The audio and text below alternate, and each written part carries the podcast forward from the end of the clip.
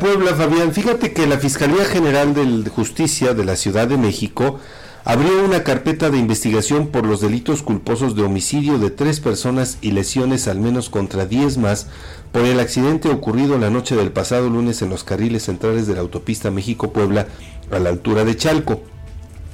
En una tarjeta informativa, la institución relató que la peregrinación que se dirigía al municipio de San Sebastián Villanueva, bueno, más bien a la comunidad de San Sebastián Villanueva, perteneciente al municipio de Acatzingo, aquí en la entidad vecina, fue embestida por el conductor de una camioneta tipo pick-up.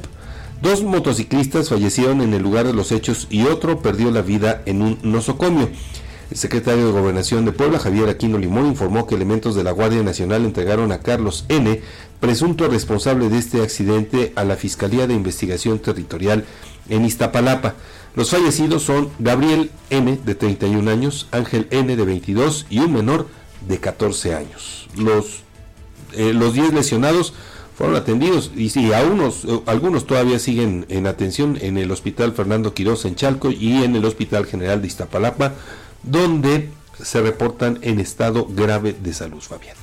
En el último reporte relacionado con estos hechos, con este accidente, es que dos de los lesionados, ya fueron trasladados al Hospital de Ortopedia en Puebla. En Puebla. Están en delicados de salud. Y ayer más o menos a eso de las 10 de la noche, los restos de estas personas llegaron a sus lugares de Nada origen, donde pues se prevé que eh, mañana se les pueda dar sepultura. Fíjate. Pero bueno, ese es el, el dato que tenemos hasta el momento y también como se lo dijimos, pues de acuerdo con la información dada a conocer por la Fiscalía de la Ciudad de México, el responsable de estos hechos sí iba en estado de ebriedad. Qué lamentable este percance. Tenemos más.